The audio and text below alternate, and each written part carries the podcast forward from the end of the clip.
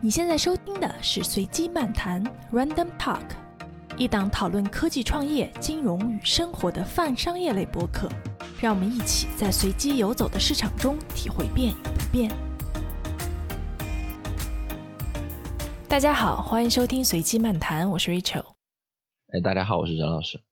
好久没有我们两个人录节目了哈，今天其实也算是闲聊，我就特别好奇，想跟任老师聊一聊他们家闺女啊，作为一个海淀学童，现在的求学状况啊，这颇有点幸灾乐祸的感觉是吧？海淀读个书确实是蛮不容易的。没有没有，我就感觉画风转的比较厉害。之前我们也聊过海淀，就是鸡娃呀、内卷啊，是那那个一个画风嘛。然后突然好像就变了，因为不是特别了解发生了什么，就特别好奇。我觉得国内确实是最近这些年，还是就是这一两年吧，还是有一些变化的，身在局中。呃，一方面被弄得呃有些时候也挺焦躁的，但另外一方面去观察这种变化，觉得也挺有意思。哎，那你们家老大现在是定了学校了吗？基本上吧，就是嗯，你说定了，实际上就是听政府安排啊。呃，如果不出意外的话，应该是这附近这个农科院这边的这个附小啊。那你们原本的打算是什么呀？我们原本其实也没有什么打算，因为呃，我这儿划片近一些年，大部分时候就会被划到这个学校。然后我们也没有特别严肃的考虑过像私立这些学校，但主要是因为经济方面的问题。这个有一些其他的一些项目，它都是这种选拔类的，就只能是学校看要谁，不是说你自己选的。所以比较有把握能确定能上的，可能也就是这个划片的小学了。而且其实还不是特别确定到底是哪一所。那选拔类的是不是也都会去考一下？也没有，其实，嗯，就是这里边原因比较复杂。一方面是北京其实有一些选拔类的这个，它也不一定叫选拔类吧，就是双双向选择的这个学校啊，它有一些学校其实本身它是私立的。嗯哼。啊，那所以因为这个钱的问题，我本来也没怎么考虑。你比如说，嗯，像建华呀，像海淀外国语啊，像人大附中的分校呀，呃，像这些可能它都是属于有一个双向选择的一个阶段啊。但是因为这些原因都没有去考虑。还有一些呃，这个学校呢是今年。锁区锁的比较严重，就是很多学校以前传说能跨区招生的，今年都不太能了啊，所以就更是就没法考虑了。那当然，这这个这这些学校就往往也落在民办的那一类，就是那个原因也也也把我筛掉了。你比如说西城比较有名的这个叫正则的这个学校，哎，我不是特别明白哈，所以今年的政策是跟往年有一些不太一样，是不是才会导致大家在挑选学校的时候会有一些不知所措？严格来讲，每年的招生政策都不一样。嗯哼，呃，就是在招生这件事情上边，我们从远的地方看，觉得一直都差不多。就是那个大的套路，我觉得还是这样。就大部分的孩子上这个呃划片的学校，然后有少部分的学校可能会呃有一些其他的这个呃招生的渠道。就是这个大方向，我觉得还是不变的。包括是说以公立的为主，呃，以这个民办的为辅的这种这个架构，在北京还是不变的。顺便说一句，上海可能完全不是这样子，啊，但是呢，细节上来讲，就是呃，他怎么样去招生，其实还是每年都会有变化。但是除了这个学龄孩子的这个家长和做培训的人以外，今年的这个变化没有大到说。社会会特别广泛的关注，就是你你家里明明就没有小孩，你也会呃突然说哦，今年有一个特别大的改革，今年也没有这样子，它整个还是沿着以前的这个方向，有一些细节方面的调整或者是推进吧。但对于学龄的小孩，现在都已经六月中了，对吧？就还没有定下来学校，这个正常吗？正常，正常，这个是正常的时间啊。就是你你放到小升初、初升高和高考，那这六月份你为什么非要定下来吗？就暑假才刚刚开始啊。对，就主要我这边就没有没有什么经验嘛。所以美国那边是什么情况？就是你们是几月入学？大概会在什么时候知道说去哪所学校？对，美国这边是分片儿嘛，而且它每片儿分的特别小，就是你这块儿可能就属于一个学校，这个在你买房子的时候可能就知道了。所以我们说的是公立学校哈，然后一般公立学校的 K 招生就是小孩儿第一次上学的这种招生，一般从比如今年九月份入学的，从今年二月份就开始会开放一些渠道了，比如说参参观啊，然后就开始。四五月份就开始报名了，就到现在肯定就是定下来的了。公立学校基本上只要报，你就能上，肯定是这样的。啊，那我觉得这个跟呃，可可可能也是跟这个呃，北京是个这个大城市有关啊，就跟你们这边这个山清水秀的环境不是特别一样。没有，我们大农村。对对对。第一，我的经验是说，大部分的这个招生还是都会在暑假前后才会开始啊。可能学校是不是前边的时候也会比较忙吧？啊，他也会处理一些正常的这个事情。我感觉正常的节奏一般都是，呃，五六月份开始，可能六月中下旬到七月初的时候，这件事情能定下来。我觉得这个可能是往年的节奏。第二个呢是。其实北京也有这种所谓的学区划片儿，一直一直也有，嗯，但是它因为这个城市里边人口密度实在太大，特别是它有这个学区的概念以后，每年的这个人口波动其实非常大。中国 说白了有非常多，就我们平时有一个概念叫高考移民，就是说你为考高考专搬到一个地方去，把户口搬到一个地方去，但是实际上在国内更加普遍的是特别多的小学移民。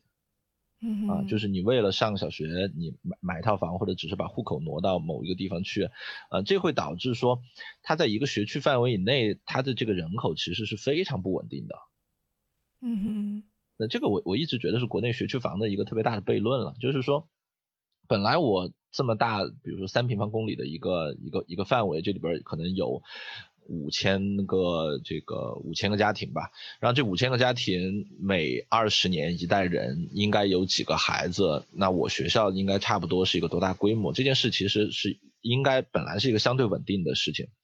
但是由于学区房这个概念，这个房子高速的这个流转，它会使得说本来一套房子里边二十年才出一个小孩的这个情况，变成可能六年出一个小孩。啊，甚至是说以前有更短的，所以，嗯，政府才有了这个限制，就是说你必须要一套房子每六年才有一张上学的这个入学票，啊，但即使这样子，你哪怕六年一次，你也远高于这个正常的这个跟更迭的速度，呃，加上可能有一些二胎啊这些乱七八糟的，或者是落在爷爷奶奶房子里边这些事，就使得这个事情非常的不可控，呃，学校经常就是会去调节说，我们今天就收不下了。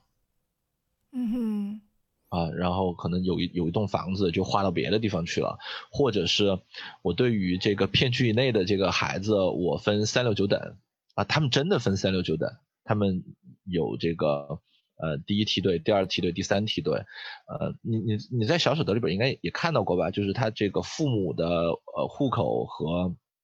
和这个呃孩子的户口都在这个房子里边的，然后或者是说呃孩子在里边，父母不在里边的啊，或者是说这个业主是父母的或者是爷爷奶奶的，它其实全都是有不同的这个排序的。再加上现在名义上北京现在其实也对外地户籍的这个入学呃松了一些口子啊，所以那些人还会进来排。但是你一定可以想象的是说，你外地户籍的，你你在排序方面，你肯定会落在这些本地户籍的孩子的后边。天哪，听上去好恐怖啊！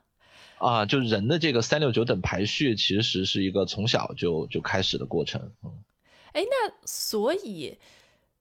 并不是严格的说，比如你住这儿，你就是这个学校。啊，没有那么简单，对，嗯，对对对，永远没有那么简单啊！而且它的这个变数是你，你其实，你其实，如果你是一个很理性的人，你会觉得，他这些也是没办法的事儿。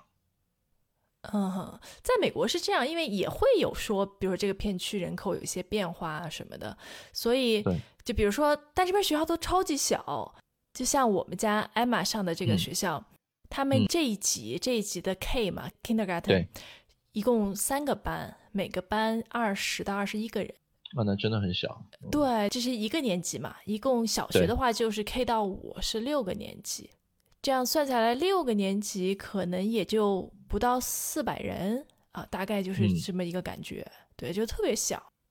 他不会去调学生，但是他会调老师，就他也会鼓励你说，比如说你下下个学年不上了，你尽早告诉他。啊，他们会去调老师，会在整个一个更大一点的一个学区的范围内，啊，嗯，然后会做一些老师的调整，大概是这样的一个情况。国国内也会有，当然就会有这个学校，他比如说就会呃多收一个班、两个班啊，这些事情应该他也会有一些调整啊。但我感觉他的这个调整很多时候也不能够完全去消化这个生源的问题，所以他很多时候就只有在。嗯，那边去去去做一些这个事儿，但不是说他不让你上，他的意思可能就是说你你不你上不了这个学校，你可能需要去上其他的这个学校，那就对你的入学会造成一定的这个呃不确定性。所以会有一些就真的特别不好的学校吗？我的感觉就是你在中国的这个大城市里边，其实大部分学校的这个教育质量，我觉得是能够有保证的。但是，看你把线定在哪个地方啊？就是如果其他小朋友他都是要一百道题都能做对九十道，你只能做对八十五道，那有可能在你看起来，你这就就是完全不能接受的差啊。所以，我我觉我觉得它主要问题在这儿，就是我不认为从绝对水平上来讲，就是有哪些学校真的会特别差，但是它可能会在某一些因素上边，呃，就是比别的要稍微。落后那么一点点，然后在家长看来，这一点差别就被无限的放大了，他就觉得这是彻底不能接受的事情。而且怎么说呢，就是 就是现在这个家长看的也挺细的啊，他可能因为各式各样的事情觉得学校不能接受，比如说我家领导跟我说到的一些不能接受的理由，你你听一听，你就能感觉到，就其实这家长有些时候还挺事儿的，呃，对口的初中太差。就你这个小学可能也挑不出什么毛病来，但他说你对口的初中太差，然后呢，他也可能说你校舍有点小，每天没有不能保证活动的时间，啊，因为你在这个大城市里边嘛，有好多小学它其实是几十年前就建校了的，它整个的这个学校有多大地皮，啊，它的这个房子也不可能每过一两年就去更新一次，它很多时候确实是会有一些学校比较小，或者是说稍微陈旧一点的这些问题存在。嗯哼，然后呢，他也可能会是说，就是家长不太行，嗯哼，这话就更虚了啊，就是我我比别的家长好一点，他们不太行啊，呃，所以就是你挑的事儿其实其实蛮细的，呃，我倒很少听到哪个家长具体的抱怨说哪一个学校的老师，呃，上课上的很差，呃，这个体罚学生就。这一类关于学校和老师本身的抱怨，我其实倒反倒是蛮少听说的。哎，那换个方向哈，就是对于好的学校，大家是不是评判都比较一致，就是成绩好？我觉我觉得确实，大家看嘛，就一般也就主要是看成绩嘛。但其实家长也蛮多元化的，也不一定就是说我们普通意义上的高考成绩好啊。因为第一，你现在小学已经没有毕业考试了。嗯哼。对吧？你小学没有毕业考试的情况下，那你你就不能以小学毕业考试来去评判这件事儿。那所以说呢，他会更间接的用你所对应的初中，嗯哼，他的这个学习情况或者是他的这个出口情况来作为对你的这个评判。嗯哼。而且呢，现在大家也明白，就是上个大学其实并不是孩子唯一的这个出路。啊，所以有一些学校可能所谓的这个家长都不错啊，或者是这个学校能出很多这种演艺类的这些人，嗯，家长也还能得到认可。比如说，听说那个海淀外国语好像就出了些演员啊。明白。你们应该也有跟其他的适龄儿童家长沟通过，对不对？大家会比较焦虑吗？一般都会有一些什么样的选择方向？其实家长也是挺多不同的这个类型的，有这个比较在意的，呃，就一定想让孩子去他心里所谓最好的那个学校的，也有一些家长就觉得，嗯，其实还行，怎么样都行吧。当然，国内的这个家长呢，大部分还是都希望孩子好一点，但有一些呢是对孩子使劲，有一些是对自己使劲的，啊，比如说我我就去给孩子买个学区房啊什么的，这儿主要是使在这个地方。关于公立和私立，其实你刚刚也说，上海的情况就已经很不一样了。像小舍得其实是基于上海的事情，对吧？就小舍得感觉稍微偏上海一点，它那里边那个叫翰林的学校是不是稍微有点偏私立啊？我我不太确定啊。嗯哼，其实在北京还是以公立为主。那你觉得现在在这种改革的情况下，嗯，私立会不会越来越有好的生源？会不会有这样的趋势？私立这件事儿，肯定在国内大的这个范围里边，肯定是会呃抬头的，呃，这件事儿现在呃已经就是无法避免了。它整个也是市场经济渗透到教育领域里边来的一个一个部分吧。就是你很难说你在别的地方都搞市场经济，你你医院有私立医院，你在学校这个事情上面一定不能有这个私立的学校啊。所以这件事情，嗯，早晚会放开。那么，呃，嗯。市场这个东西呢，确实它的在有些方面效益效率还是挺高的。你就是能通过收比较贵的这个学费，然后用比较好的条件去吸引到一些人才啊。我说的主要就是师资啊、呃师师资啊这些方面，这些肯定是会有的。但北京呢，好像一直在这件事情上面就会比上海慢一点，或就或者应该倒过来说，就上海其实走的在全国可能是比较超前的。能跟它相比的，应该也就只有深圳。大部分的情地方的情况，可能更更接近北京这边的情况吧，就是还是以，呃，公立作为最最优秀的这些这这些学校啊。但是在这个框架里边，我们也能看到，它也不完全跟这个私立是相矛盾的。嗯，因为现在的这个趋势是让比较好的公立都去做成所谓的教育集团。嗯哼，什么意思啊？就是以前你是一个学校特别好，嗯，其他学校可能就差一点，呃，那这些家长呢就会去折腾，说我要去读那个呃重点的学校啊，啊，这个那个的，啊，后来嘛，就是学校你也知道的，现在都搞这个呃兼并嘛，对吧？你就让这个比较好的学校把这些稍微差一点的学校都给兼并了，做成分校。啊，那你做成分校以后呢？它，呃，通过总校对分校的这些带动啊，或者是老师的这些轮替啊，呃，或者是这个教学方法的这些，它确实是能够对于这些分校的这个水平，嗯，确实是能起到很大的这个帮助，啊，那一定程度上，它就可以去把这件事情就打平掉。嗯哼，然后这个，嗯，教育集团化的另外。一件事呢，也是说，他因为以前我就只是一个学校，其实我的这个手段是比较单一的，我的身份就是一校的校长，我其实很多事情其实不太好做的。但我现在可能成为了一个某个联合学校的总校长，我下边有七八个公立学校的这样的情况下，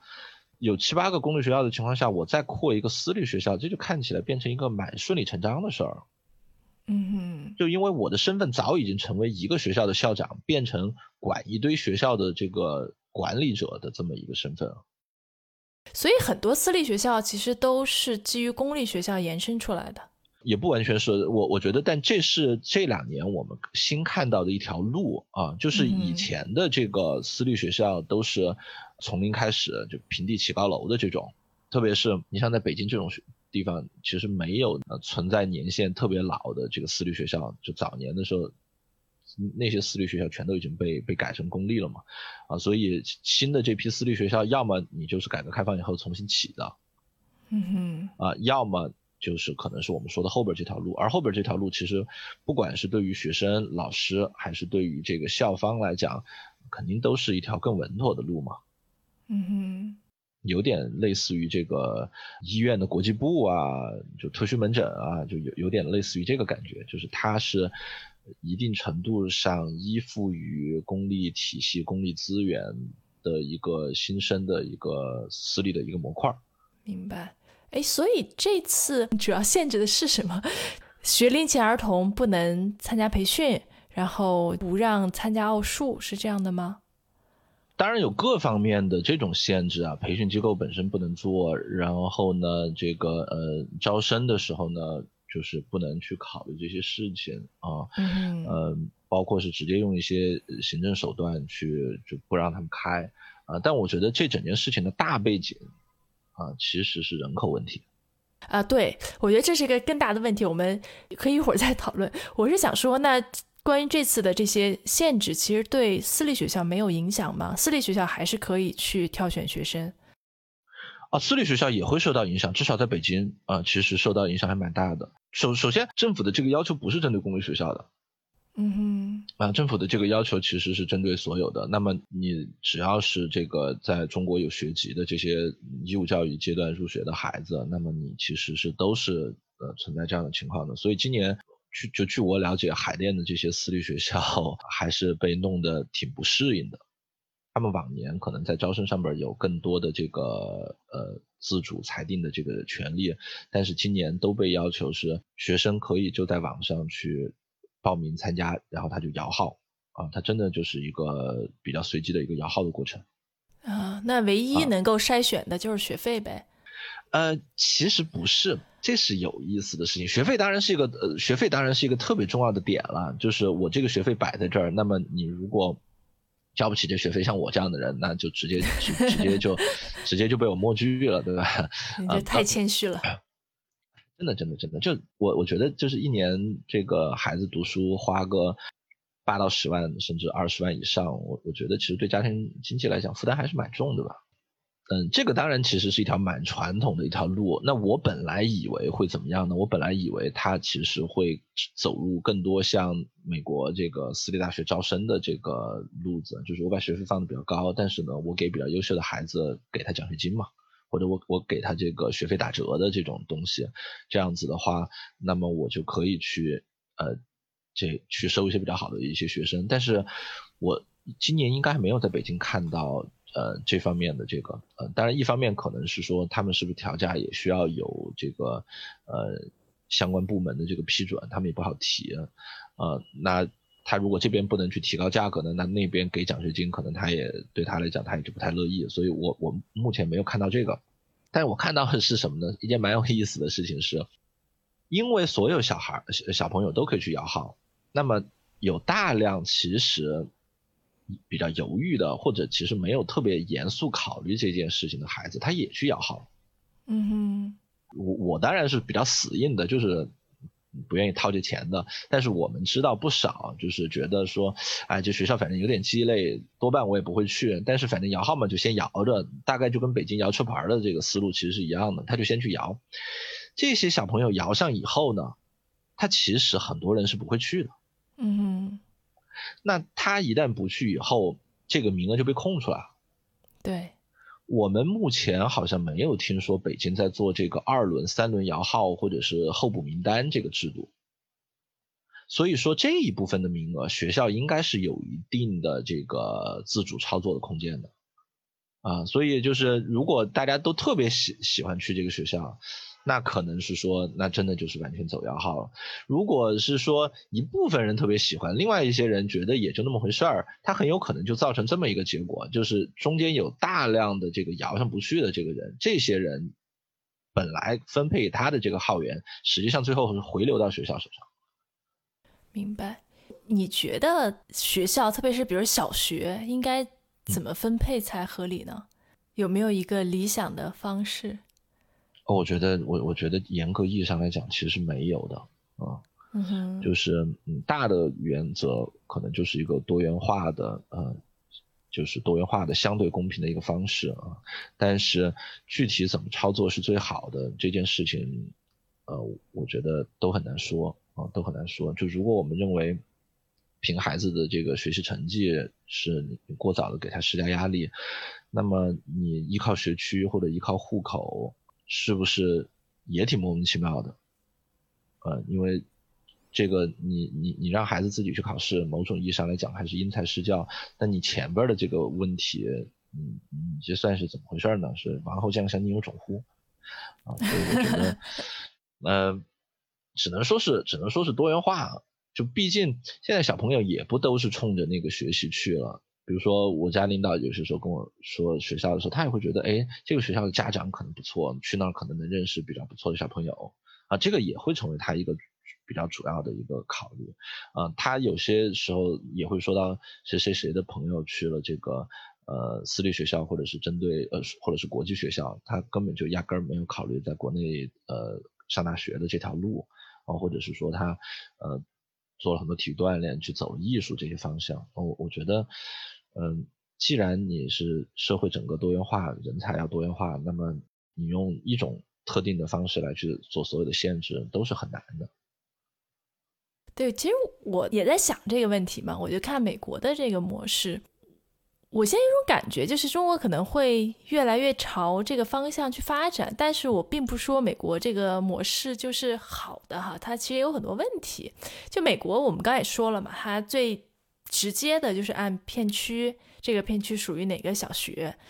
其实就是学区房的概念嘛。我之前还真的研究了一下这些小学的排名。美国的小学没有特别严格意义上的排名啊，但他们有个分数，是一个十分的体系，然后会打分儿。那排八分、九分的啊，可都是超级好的学校了。那么六七分也还是可以接受的。大概五分以下的学校呢，就是相对来说比较差的。有几个因素会影响这个分儿。第一个呢是学习成绩，每个学期都会有。两次吧，就是类似于摸底考试哈，它不是说那种特别严格的给分的考试，但是每个小朋友呢都会去做一个统一标准的一个题，然后看他大概是什么水平。这是第一个是分数，第二个呢就是这个学校是不是够多元化啊？就是你不能一个学校都是白人或者都是亚洲人，对吧？就是这个多元化也很重要，是个很重要的分数。还有一个呢，就是看你这个学校对学生的这个。提分能力就是他进来是什么水平，然后出去是什么水平，然后大概是这样的。至少是我在这个西雅图地区嘛，西雅图这个地区，我在看基本上六分以上的学校，他们的学习成绩基本上就只跟这个学校有亚裔，跟对跟多少亚裔有关。但其实更直接的关系是说，如果这个学校的西班牙裔人比较多，就没戏了。对分儿就比较低啊，如果亚裔和印度裔多，那分儿肯定就高，这是一个直接相关的。还有一个就是周围地区的平均收入，是这个非常直接也非常残酷啊。这个地方房价比较高，大家收入比较高，这个学区的对应的学校啊就会比较好。嗯，这个。国内也一样嘛？就是这两这两件事是哪一个推哪一个，你不好说。就是哪个是因哪个是果不好说。但国内你肯定可以看到，这个学校是比较好，按任何标准来说比较好，周围的房价就会比较高啊。因为国内没有这个周围的收入数据统计，但我们至少知道房价会比较高。这个这个就还挺挺现实的，也挺残酷的，对吧？但是你要回头想，就是我们所谓的这些高收入人群，他们可能对教育也会更上心。啊，更注重教育，所以他也他们也会让孩子，比如说更 push 一点，或者是让他们抓得更紧一点，其实也是会有一个这样的促进作用。作为家长来说，感觉这也是一个很自然的选择，对吧？你肯定想选一些家庭也重视教育的，然后孩子也比较努力的，能够在这样一个氛围里面。那肯定的啊，你这就卷起来了嘛，对吧？对，就是所以。国内现在这一轮的这个改革，很主要的一件事，其实是把上边的这个天花板给压下来，就是让大家在孩子这件事情上面尽量少折腾，从把一个孩子不停的往上折腾，希望你转变思路，变成多折腾几个孩子啊，就是我觉得这个是 最后的大背景。对，但你你说到美国哈，我觉得。之所以它并没有出现像中国、像北京说内卷的那么严重，还有原因是说它有另一个体系，就是私校体系。对于真的更有钱的人，你还是可以去选择私校，对吧？私立学校就是各有各的特长，还是挺不一样的。有些私立学校它会严格的按照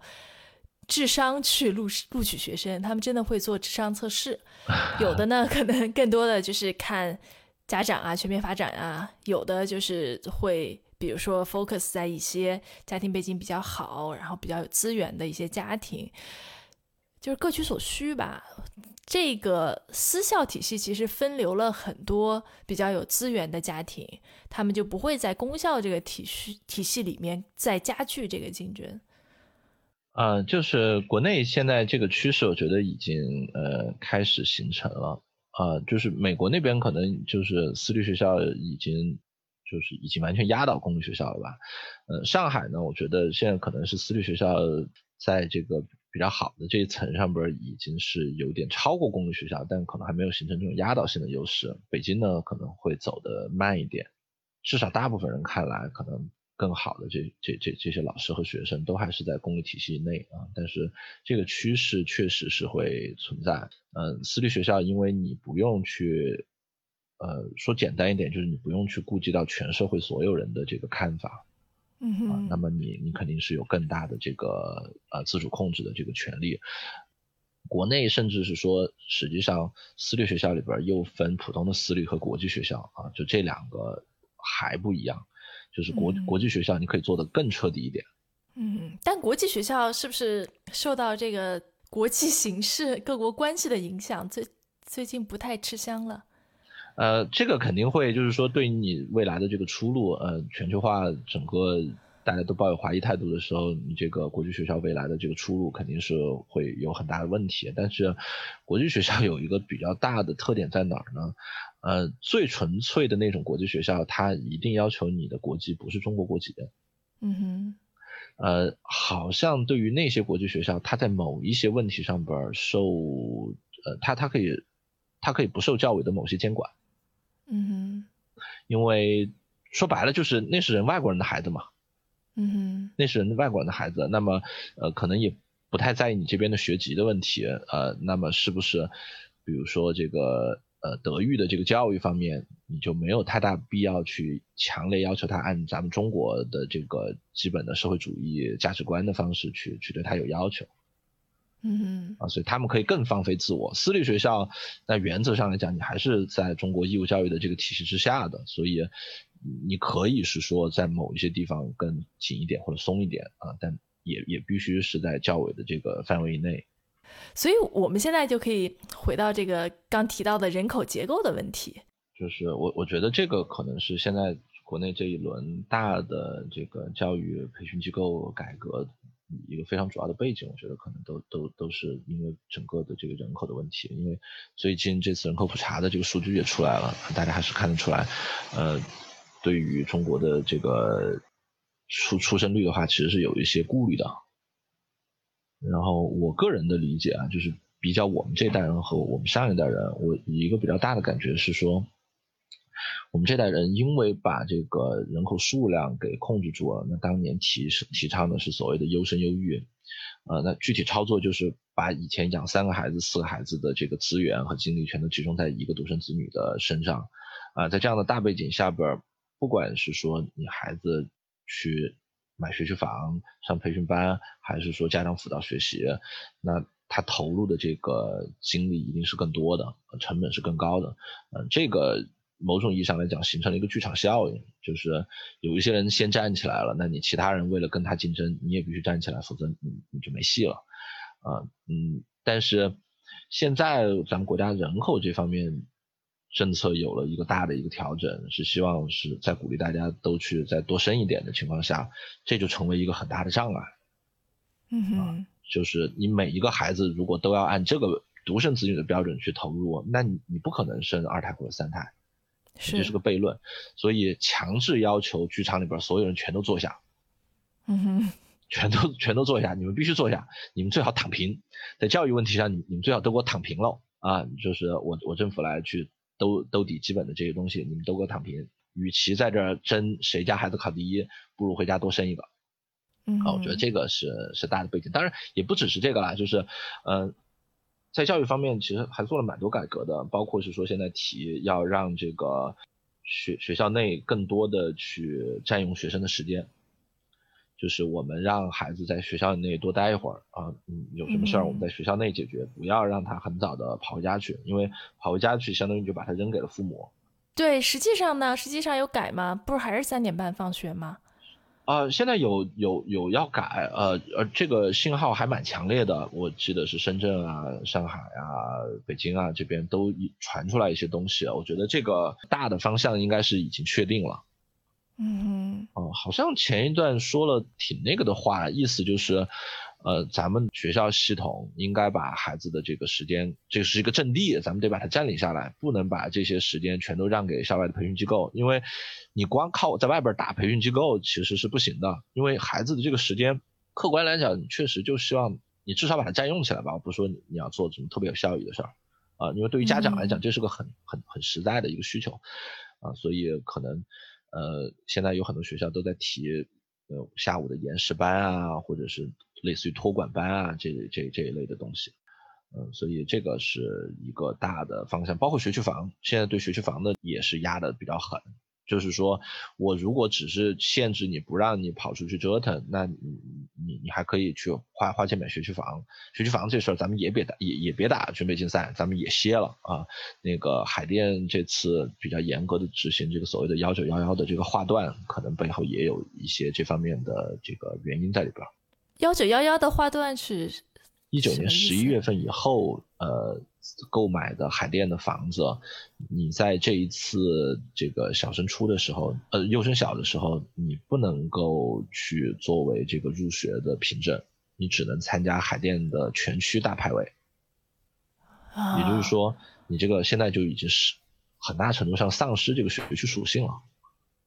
嗯哼，就是那种为了上小学来的人，他就。不能，呃，你你可以这么说，你可以这么说，那它实际上就是限制了，呃，就是大家就不要去折腾这个学区房的事儿，强行的把学区和房子的这个剥离开了。哎，所以你觉得这些措施会有用吗？我觉得会有，就是这些措施如果严格执行的话，会有。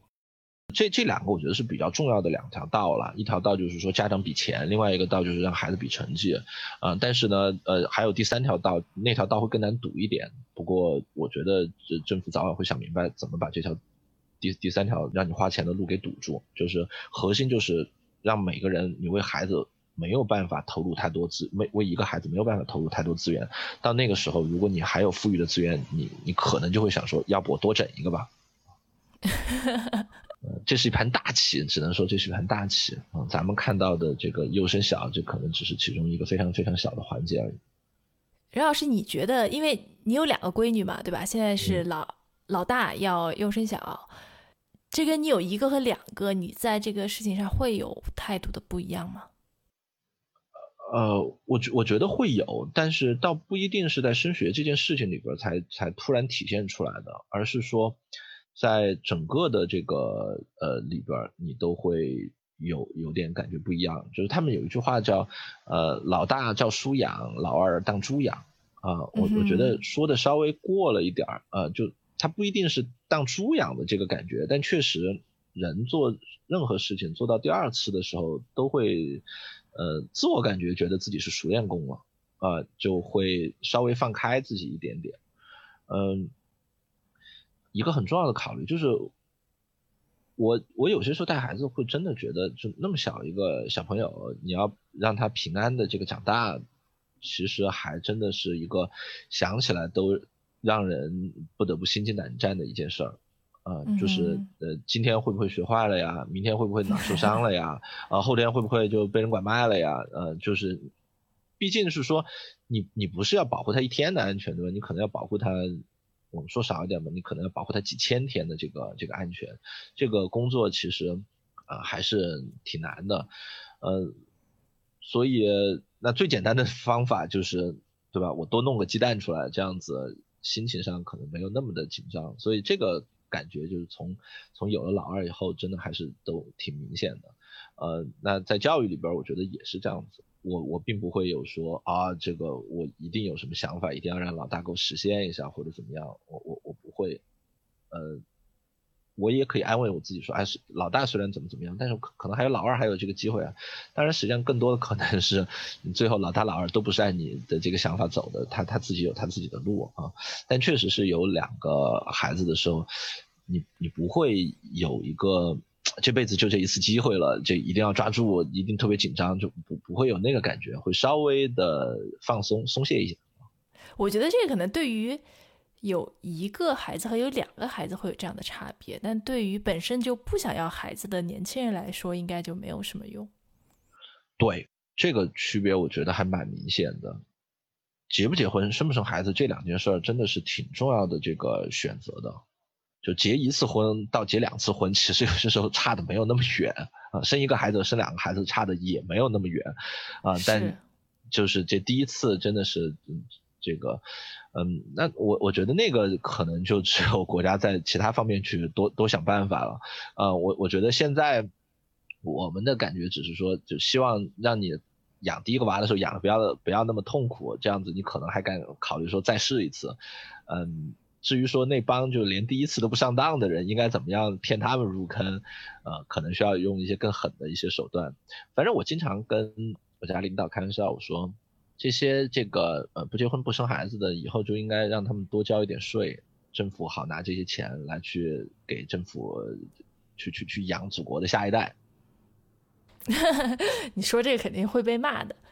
对对对，说这个肯定会被骂嘛，但我觉得实际上最后一定会是这样子。其实很多的这个国家，呃，欧洲国家，它最终它也也是这么操作的。呃，在在自然界里边，这是也是一个蛮合理的事情。这其实是一个代际之间的一个问题，就是你你这代人吃了上一代的这个抚养，但是你也就有了为这个整个社会去抚养下一代的这么一个义务在。啊，虽然这话说出来肯定挨骂。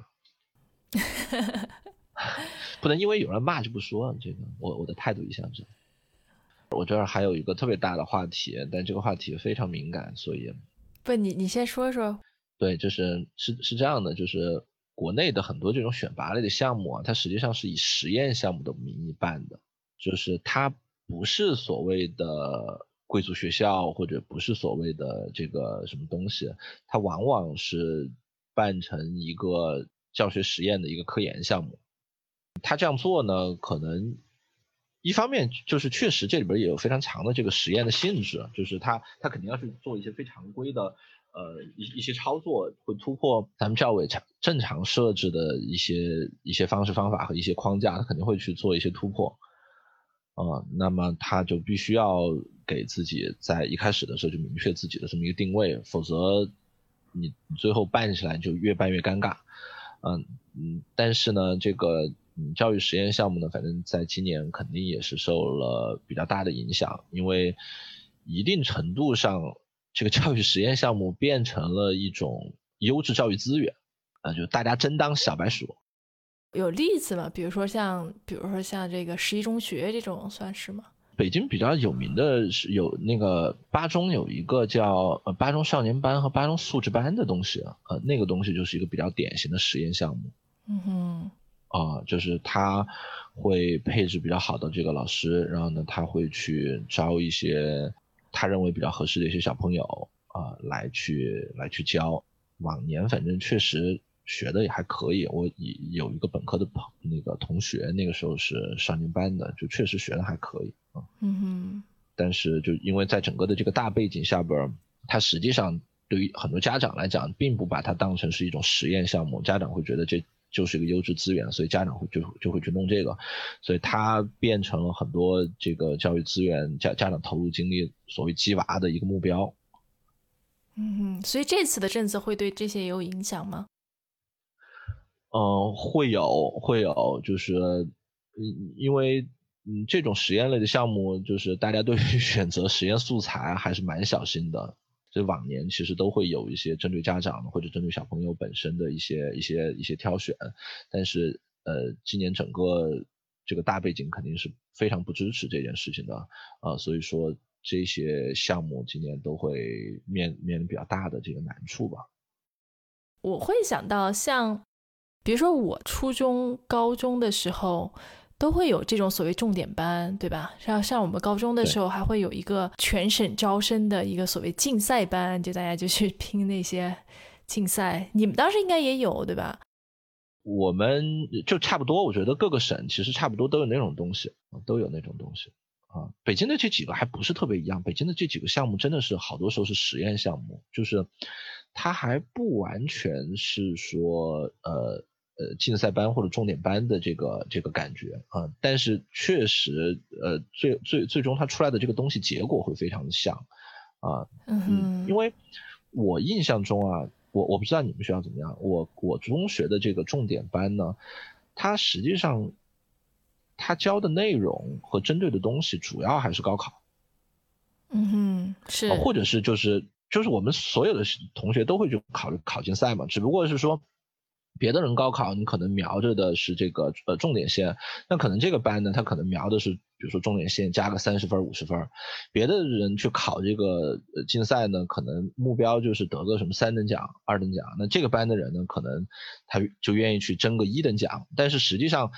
呃。它更多是一个五十步跟一百步的这这这这个区别，实实际上它整个的这个套路啊什么的其实是一样的，只不过是说这个班可能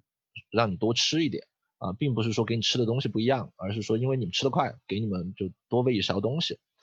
呃，我刚才说的呃北京的这几个实验项目，它真的是在学制啊，在培养内容啊这些方面其实都有。蛮大的这个创新啊，他确实是在试着用不同的方式去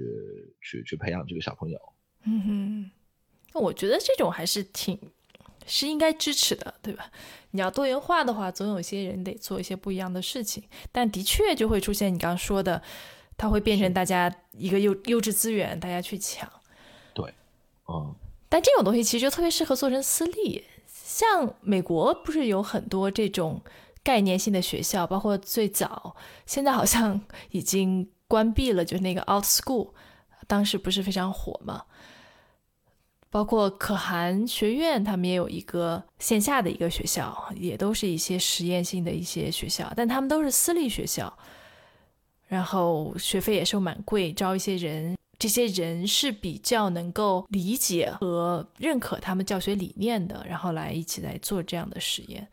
对，但是私立学校嘛，就是你你相当于是在一开始的时候，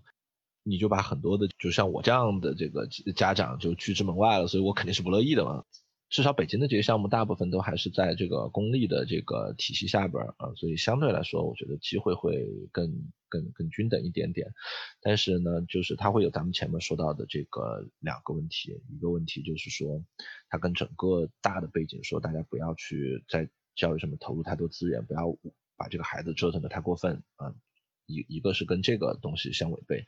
另外一个呢是从实验本身来讲呢，嗯，就你也知道，我们如果真的要去比这个学校，你就像美国的这个评分标准，你实际上这个应该是你你不看入口看出口，其实有些时候是耍流氓嘛，对吧？就是嗯，如果你招的都是比较好的学生，那出来好，那其实这个东西。不说明你的这个实验结果，啊，所以从这个角度上来说，呃，某种意义上来讲，如果你正常做实验，其实你应该是用特别具有代表性的这个小朋友来做啊。但是呢，这种学校它一般一定会这个选拔，啊，它一选拔就变成了它一定会收到一些优质的这个生源，所以说这使得它实验本身特别不好弄，呃，但这事儿反正是。蛮难解决的，呃，因为如果他真的是一个比较普，拿一些比较普通的老师来教一些普通的学生的这种实验项目，就是他就压根就招不到生。嗯哼，因为哪个家长就愿意白白的让你一个很普通的一个老师来拿我学生做实验呢？呃，所以所以这其实是个就蛮不好搞的事情。哎，最后我还想问一下，关于这次的这些改革，嗯。作为一个适龄儿童家长，你是什么想法？或者是说，你周围的这些儿童家长是开心呢？因为不用卷了嘛，可以躺平了嘛，会开心呢？还是说，其实并没有减少焦虑？这个其实是个也很有意思的一个现象啊，就是它，它和大部分的改革一样，你会发现是说，那些觉得还不错的，或者是说。至少没有觉得不舒服的家长是不说话的，嗯哼，就是沉默的大多数，这是。然后呢，肯定会有少数的，就是本来他可能比较兴奋的，愿意投入比较多的，你现在不让他去投入，呃，你现在拦住他，然后呢，他会有一些抱怨，嗯哼，那比如说比较典型的是啊，我这个孩子为了什么什么什么事情准备了这么这么久，现在连一个机会都没有，呃，这不公平啊！就是这个是蛮常见的这个论调的。就是你你你看《小舍得》里边不是也有类似的这个情节吗？嗯，所以你你会听到一些人他会有焦虑，或者是说有意见，但是我我其实也看到蛮多家长就是更自然的就躺在那儿了，呃，所以我觉得整体上来讲。其实还好，对于所有家长来说，整体体验其实应该是略有上升的，呃，只不过这些感觉稍微好一点点、稍微不累那么一点点的家长，一般都不说话。所以你在面上看，对吧？都是嚷嚷着说不好的。对，嗯，明白明白。其实大部分人都是本来其实也不想动，都被迫的去内卷，现在终于有个理由可以直接躺平，其实心里还是挺高兴的。对，不过我们今天说太多躺平，有可能节目会播不出来哦。为什么躺平都不能播了？哦，最近不能躺平，就是不符合社会主义价值观。对，我们只说在鸡娃这件事情上。反正最近好像对躺平是是有一些限制的啊，就不能整个人生躺平是吧？对，是所以你你看，人生有些时候还是蛮矛盾的，就是你你想在这个地方兴奋一下的时候，他不让你；但是你想在那个地方躺平，他他也不让，也不让你。对对对对对对。行吧，我觉得教育这个事情真的是就挺难设计出来一个能够很公平或者大家都满意的一个方案，非常难，非常难，嗯。教育反正一直面临的一个特别大的问题，就是它是一个非常长周期的一个一个事情，就导致它一直是迭代慢，测试成本高。呃，这个其实是咱们的这个教育非常长的这个时间，一直不能完全的跟上这个社会的发展。在在在互联网社会，可能这件事情会显得尤其的这个突出，因为我们看到身边，你看像以前拍个连续剧、写个书什么的，都是这种比较长的这个周期，呃，十年磨一剑，写了一本书，稿子改了三三三五稿，然后终于一次刊印得了诺贝尔奖。现在这个写书已经变成我今天先码了一个章节扔出去，看看读者反馈，然后下一个章节考虑要不要把这个主角给写死。就是大家都习惯变成这种短周期迭代了，但是教育它天生的问题是说，它的目标函数往往不是你的这个短周期，它不是一个脱口秀，不是说老老师在台上讲了，下边孩子笑得开心点赞，这就是好的教育。大家对教育的需求更多是说，我今天教了这个孩子能够对他的一生有有有帮助，这就决定了你很难拿到一个实时数据反馈。所以现在教育挺挺逗的，这个。国外有一种说法是说，我们现在面临的这个教育体系是西方社会十八、十九世纪的时候为了大量的培养产业工人去做的。大概想象就是为了培养很多摩登时代里边卓别林这样的人肉螺丝钉，呃，去去做的这个教育体系，讲究标准化，讲究纪律。但是现在你二十一世纪，其实大家可能更要去注重创创造力啊什么的，就完完全不对。那如果落在中国，就有一件更逗的事儿，就是。咱们国家最近就是把那个清朝时候的这个教育的观念又重新的拿出来，呃，觉得说，哎，居然清朝时候写的这个《弟子规》，呃，对于现现实社会还有非常多的这个呃指导意义，这就让我觉得 特奇幻，你知道吗？就。就是说，你教育发展了两百年，居然还没有能够在各方面都超越清朝时候。我我当然不是说整体上，现在肯定也不是拿《弟子规》来作为整体的这个教育方案，它只是作为中间一个一个小的环节。但依然就好像是你在这个嗯二零二一年用这个 iPhone 的时候，突然觉得说，哎，这个 iPhone 虽然好吧，但是我觉得有一个功能还是不能满足我。最好左边带个 iPhone，右边再把我那个一一九八零年的那个大哥大拿来再别在腰上，因为那个手机里边居然有一个功能是 iPhone 现在不具备的，他们俩可以互补，就觉得特奇幻。就是你会觉得大家对教育的诉求特别多，它实现很多个方面的要求，所以就会出现这种是哪儿都不愿意放弃的情况。你刚说的一点，我觉得特别有感触，就是。有时候大家真的是像新东方，对吧？就是段子说的好，大家开心，这就是一个好的产品。其实很多人都是在用做互联网产品的思路去做教育。我记得最很早的时候，我们有一期有一个嘉宾啊聊过，说怎么说呢？是不能用做夜总会的心态去做教育，而事实上现在大家就是，现在大家可能不是说做夜总会吧，哈，可能就是用做抖音的心态去做教育。是，这这也是可能之前的这些课外培训让大家焦虑的一个原因吧，太急功近利了，太目标导向了。反正怎怎怎么弄都麻烦，就你迭代太慢呢，你就你就会弄出找出一个两百年前的一个东西，然后你你你你拿它作为这个教学大纲。就《弟子规》，《弟子规》跟《论语》可不一样，《论语》它是一个，就我们就节选说各把章节。现在《弟子规》的那个用法是当教学大纲使的，就特可怕。还有一点就是，我们的公立教育其实除了说。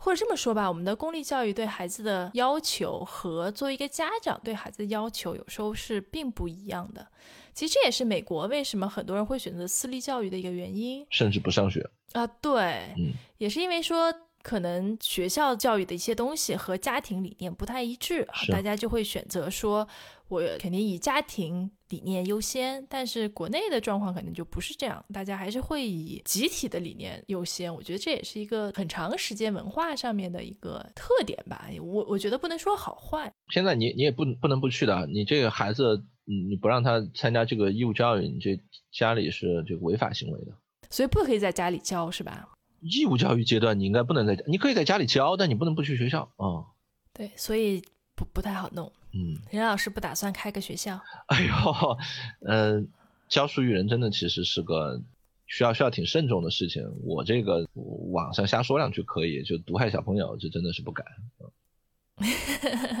行，那我们今天就先这样。我们从任老师的。大女儿求学的故事开始，聊了很多关于教育、关于教育资源分配的一些想法，仅供大家娱乐哈。很多东西肯定也说的不太对，对，就听个乐子呗。那感谢大家收听本期的随机漫谈，我们下回见，拜拜，拜拜。感谢收听随机漫谈，这里公布一个消息，我们决定开通听友群了，在微信搜索 Random Talk 随机漫谈。可以找到我们的公众号，在底部菜单栏点击听友群，或者直接回复加群，就可以获得小助手二维码，加他为好友，他会拉你入群哦。期待和大家一起交流。